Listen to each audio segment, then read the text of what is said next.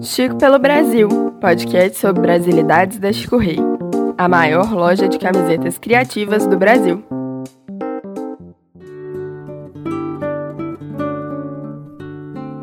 Oiê, meu nome é Alice Pimenta. E eu sou Pedro Salviato. E nós vamos começar nossa viagem pelo Brasil com alguns episódios sobre o nosso estado querido, que nesse ano completa 300 anos.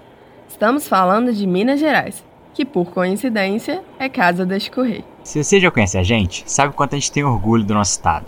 Somos de Juiz de Fora, uma cidade da zona da Mata Mineira que é coladinho no Rio, mas mesmo assim nós redamos o pé da nossa mineirice. Essa mineirice vem desde o nosso nome.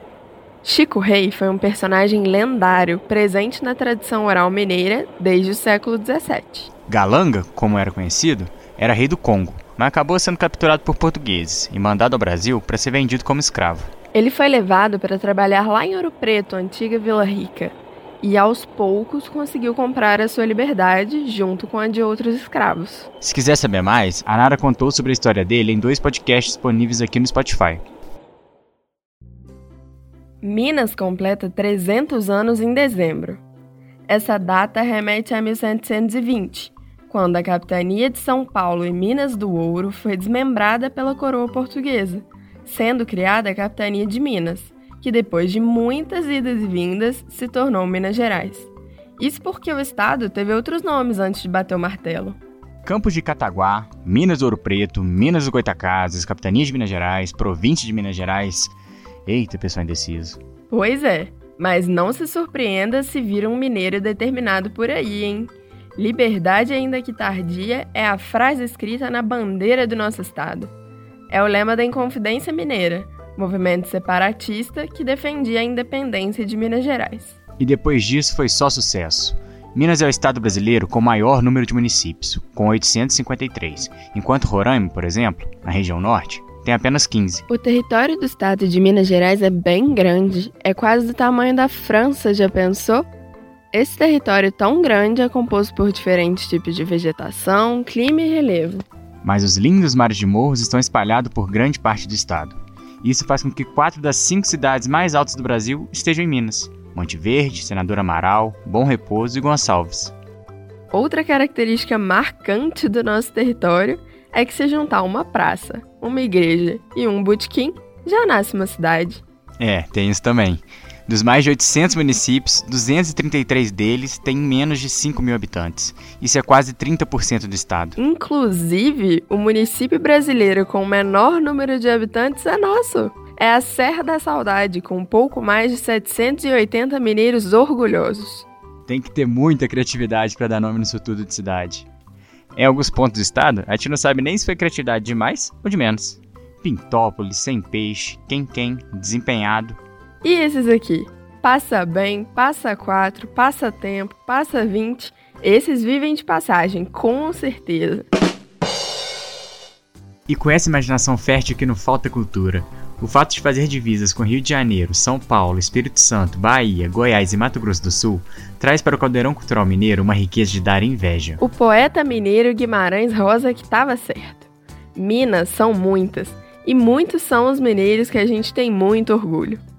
Além dele, Minas é a terra de Carlos Drummond de Andrade, Darcy Ribeiro, Murilo Mendes, Ana Carolina, Mário Prata, Fernando Sabino, Clara Nunes, Pelé, Dilma Rousseff. E ainda tem JK, Pedro Nava, Adélia Prado, Ziraldo, Rubem Fonseca, Itamar Franco, Jonga e o gigante Milton Nascimento, que assim como Itamar Franco não nasceu em Minas, mas fizeram sua vida e sua carreira aqui e a gente não ia abrir mão deles na nossa lista. Outro mineiro famoso é o inventor do avião, Alberto Santos Dumont, que inclusive é de uma cidade vizinha da nossa que hoje em dia leva o nome dele. Tem uma galera pelo mundo que diz que na verdade foram os irmãos norte-americanos que inventaram o avião, mas a gente é mineiro e jamais vai aceitar essa história. E não dá para falar da riqueza cultural de Minas sem falar das nossas cidades históricas, né? Aliás, no Brasil, temos 14 patrimônios culturais da humanidade tombados pela Unesco e quatro deles são daqui. Ouro Preto, Diamantina, Congonhas e mais recentemente o Conjunto da Pampulha em BH. É tanta coisa bonita que vamos fazer um episódio inteirinho só para falar da nossa riqueza arquitetônica. Outra coisa que deveria ser tombado é o nosso sotaque, né? Assim como ai, sou e trem, Minas tem um punhado de expressões tão típicas que são conhecidas como se fossem um dialeto, uma vez que quem não é daqui tem dificuldade para entender as expressões. Antes de ontem, Bruce Free, cá dos outros, bonito demais. Coitado você, dentro do forno, 10 terceiro, difícil demais. Dão cê é, onde lá vai, onde cê tá, perto de casa, quantas horas? Arreda pra lá que esse dialeto é tão rico que a gente acha que também merece um episódio só pra ele. Até porque é só ouvir esse sotaque que imediatamente todo mundo já te acha gente boa, né? Tem gente que até costuma dizer que o carioca e o paulistano não se bicam muito, mas que todo mundo gosta do mineiro, isso ninguém pode contestar. É você falar que é mineiro em qualquer lugar que alguém vai te contar de alguma vez foi em Minas, de algum conhecido mineiro ou do nosso pão de queijo. E vamos combinar que nenhum pão de queijo é tão bom quanto o de Minas. É verdade, mas a gente vai deixar esse papo sobre a tradicional culinária mineira para outro episódio. Vocês devem ter percebido que a gente não tem aquele sotaque tão marcante quanto se ouve em muito lugar de Minas. E isso nem é porque a gente roteirizou bonitinho o episódio. Por aqui, o Juiz Forano já foi até rotulado de carioca do brejo. E a gente está tão pertinho do Rio que ver alguém daqui que torce para Cruzeiro, Atlético e América é coisa rara. É tudo torcedor de time carioca. Mas para ressaltar o nosso orgulho de ser mineiro, a gente vai encerrar o nosso episódio dando dica de coisas que só poderiam ser daqui. Trazendo um cado de nostalgia, a minha indicação é de um casal juiz-forano, Mary e Eliardo França. Ela escreve e ele ilustra livros infantis com temáticas super interessantes. Vale a pena conferir. Já a minha dica é pra galera ficar atenta na cena de rap de Minas.